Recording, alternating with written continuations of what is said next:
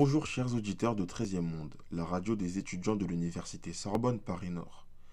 Nous abordons aujourd'hui le rôle des théâtres dans la transmission et la démocratisation de la culture en dehors des champs scolaires. Et pour en parler, Robespierre s'est entretenu avec Mariama, qui est membre de la MC93, la maison de la culture de Bobigny.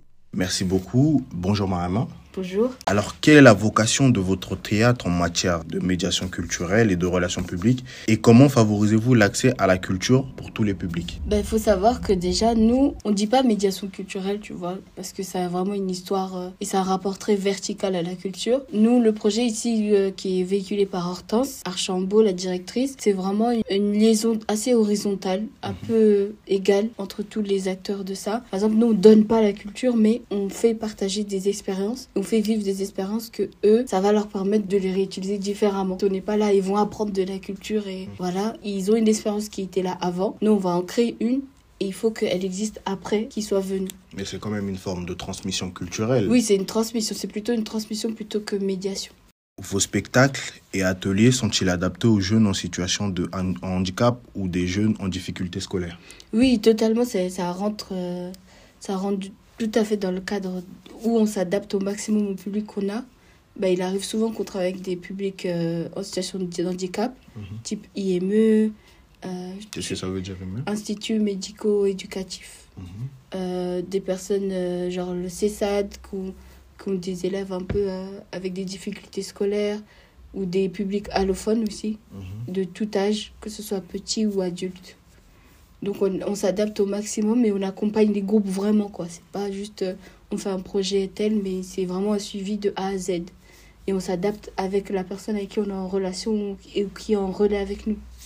Ok, merci. Euh, comment mesurez-vous l'impact de vos actions sur le développement culturel et l'épanouissement personnel de vos différents publics? Comme j'habite à Bobigny, des fois je croise les petits euh, que j'ai en classe euh, dehors avec leurs parents. Et euh, des fois, il arrive qu'on se tape des, des discussions sur le fait que Ah, j'ai aimé tel spectacle, mais après, quand j'y pensé, ça m'a fait ça. En vrai, tu sens que le théâtre, ça a un impact que même toi, en tant que travailleur dans le monde de- du spectacle vivant, tu peux pas mesurer en fait.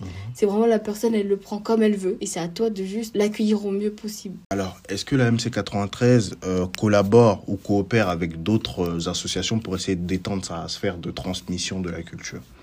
Oui, en fait, nous, on est vraiment interdépendants des structures euh, territoriales dans le sens où on se nourrit de leur public et de ce qu'ils font, de leurs actions dans le territoire. Et eux aussi nous enrichissent dans le sens où euh, c'est des publics, par exemple, le théâtre, la plupart du temps, ils visent pas. Et nous, c'est vraiment dit, on est sur Bobigny, on travaille avec les gens de Bobigny et avec les structures de Bobigny, dans le sens où, par exemple, là, il y a Coucou qui accueille des, des, je- des jeunes mineurs isolés. Ben, eux, par exemple, c'est pas un public dans lequel on s'attend à les accueillir dans un théâtre, mais là, il y a vraiment des parcours autour avec eux, euh, des spectacles qui pourraient leur parler, etc.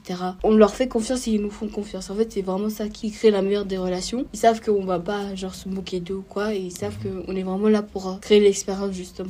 Est-ce que tu pourrais nous donner d'autres exemples de coopération? Par exemple, là, moi, je travaille sur l'Olympiade culturelle. Euh, on travaille beaucoup avec euh, des associations sportives de, du 93, notamment l'escalade. Par exemple, nous, nous c'est pas quelque chose qu'on gère, on connaît pas beaucoup. Et là, bah, on s'appuie sur des, des structures qui, qui sont soit très peu visibles ou soit qui se sentent pas concernées par le monde de la culture. Par exemple, quand on est venu leur présenter le projet, ils étaient là, les JO encore eux. Alors que non, tu vois, c'est vraiment une autre approche. Et quand on les a expliqué le projet, comment ça va se passer, ils se sont dit, ouais, là, tu vois, on va y aller, euh, c'est grave important pour nous, on a les mêmes bases, les mêmes valeurs. Tu vois, dès que tu parles de valeurs, ça change un peu le discours, euh, le discours et la façon de faire. Alors, quels sont les enjeux auxquels votre théâtre est confronté dans son travail et comment les relevez-vous pour optimiser l'efficacité de vos démarches? Mais je crois que l'enjeu euh, un peu euh, qu'on aura un peu à vie, c'est vraiment être visible dans le territoire et que les gens du territoire viennent. Ça, je pense c'est un enjeu qui va jamais disparaître et depuis le début, c'est là. Parce que ça arrive encore que des gens de Bobigny viennent pas, tu vois. Tu sens que ça commence à se défaire un peu parce que on va dans les écoles, on va dans les lycées, euh, on est beaucoup avec la mairie aussi. Donc ça commence à... Mais je pense que c'est un travail un peu sur le long terme parce que tu sens que bah, il y a des gens encore, ils sont pas encore à l'aise avec le truc, euh, une institution culturelle. Il faut pas oublier que nous, on est quand même une institution et que ça peut quand même faire peur et que bah, ça peut freiner beaucoup de gens, qu'ils le veuillent ou non. Nous remercions Mariama, membre de l'AMC 93, pour avoir répondu avec franchise aux questions de Robespierre. Nous profitons pour vous remercier vous aussi, chers auditeurs, vous qui écoutez les podcasts de la radio 13e Onde.